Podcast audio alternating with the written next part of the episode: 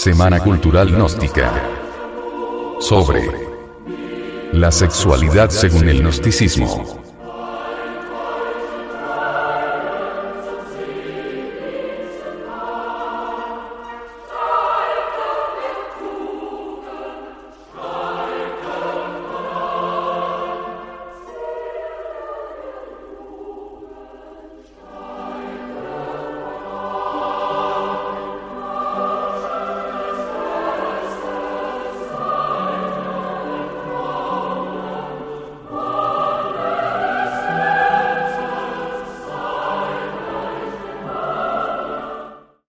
Cómo aprender a vivir sexualmente.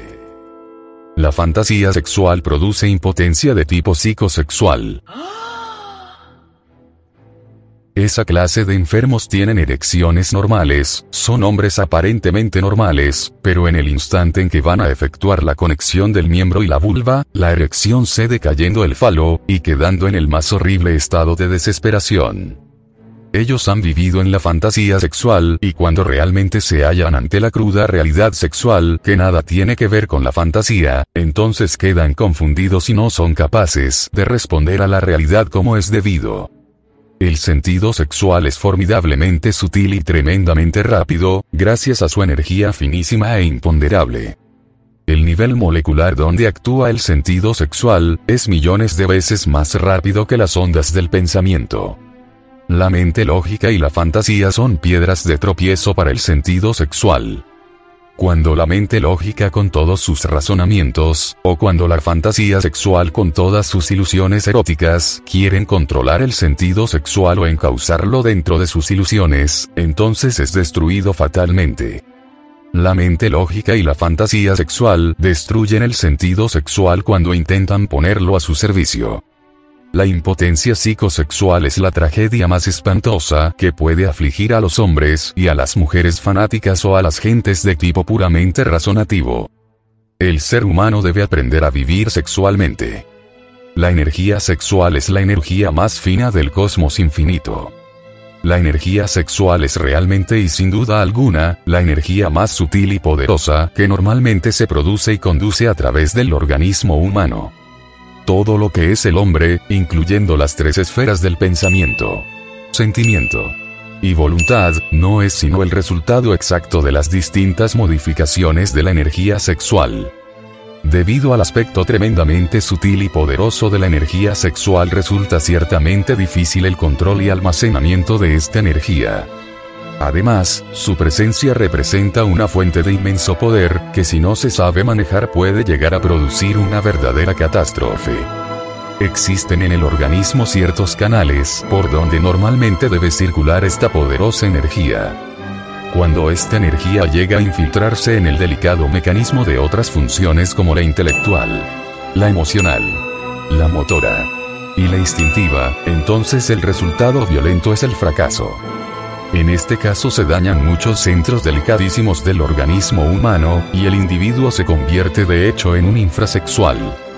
Toda aptitud mental negativa puede conducir directa o indirectamente a estas catástrofes violentas y destructoras de la energía sexual el odio al sexo, el odio al suprasexo, el asco o repugnancia por el sexo, el desprecio al sexo, la subestimación del sexo, los celos pasionales, el miedo al sexo, el cinismo sexual, el sadismo sexual, la obscenidad, la pornografía, la brutalidad sexual, etcétera, etcétera, convierten al ser humano en infrasexual.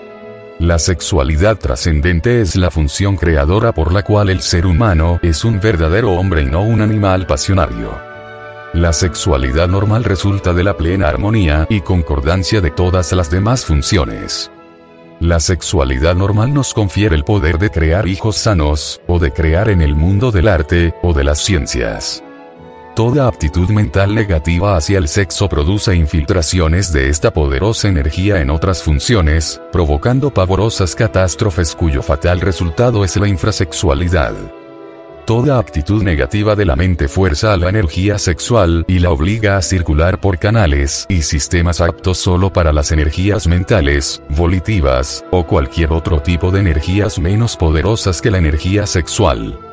El resultado es fatal porque esa clase de canales y sistemas, no pudiendo resistir el tremendo voltaje de la energía poderosísima del sexo, se calientan y funden como un cable demasiado delgado y cuando pasa por él una corriente eléctrica de alta tensión. No solo se pierde físicamente esta energía cuando se derrama a través del espasmo o del orgasmo. Existe también pérdida de la simiente cuando nos ocupamos en conversaciones de tipo lujurioso cuando leemos revistas pornográficas, cuando asistimos a salones de cine donde exhiben películas pornográficas, etc. En todo esto se consumen enormes reservas de energía sexual. Esas pobres gentes utilizan el material más fino y delicado del sexo, gastándolo miserablemente en la satisfacción de sus brutales pasiones mentales. Conforme el acto sexual se prolonga, a medida que aumentan las caricias deliciosas del éxtasis adorable, se siente una voluptuosidad espiritual encantadora. Entonces la pareja se carga de electricidad y magnetismo universal, terribles fuerzas cósmicas se acumulan en el fondo del alma, centellean los plexos nerviosos, las fuerzas misteriosas de la Gran Madre Cósmica circulan por todos los canales de nuestro organismo. El beso ardiente, las caricias íntimas, se transforman en notas milagrosas que resuenan conmovedoras entre el aura del universo. No tenemos cómo explicar aquellos momentos de gozo supremo. Se avivan los fuegos del corazón y centellean llenos de majestad en la frente de los seres unidos sexualmente, los rayos terribles del Padre. Si el hombre y la mujer saben retirarse antes del espasmo, si tuvieran en esos momentos de gozo delicioso fuerza de voluntad para dominar al ego animal, y si luego se retirasen del acto sin derramar sus secreciones sexuales, ni dentro de la matriz, ni fuera de ella, ni por los lados, ni en ninguna parte, habrían cometido un acto de suprasexualidad. Pero cuando derramamos las secreciones sexuales, Cupido se aleja llorando, se cierran las puertas del Edén, el amor se convierte en desilusión, viene el desencanto, queda la negra realidad de este valle de lágrimas. Cuando sabemos retirarnos antes del espasmo sexual, despierta el fuego del amor con todos sus mágicos poderes. No confundas hombre enamorado, el amor con la pasión. Autoanalízate profundamente. Es urgente saber si ella te pertenece en espíritu. Es necesario saber si sois completamente afín con ella en los tres mundos de pensamiento, sentimiento y voluntad. El adulterio es el resultado cruel de la falta de amor. La mujer verdaderamente enamorada preferiría la muerte antes que el adulterio. El hombre que adultera no está enamorado. El amor es terriblemente divino. La bendita diosa madre del mundo es eso que se llama amor.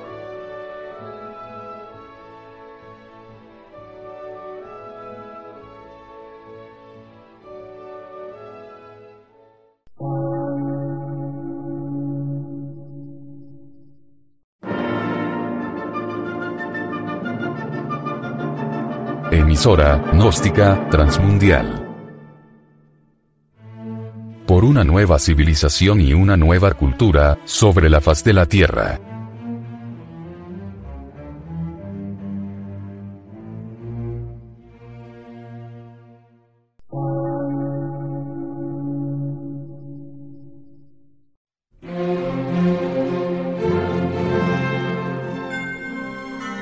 Medio de radiodifusión científico, artístico, místico y filosófico, de la Asociación Colombiana de Centros de Estudios Gnósticos, Antropológicos, Psicológicos y Culturales. A. C.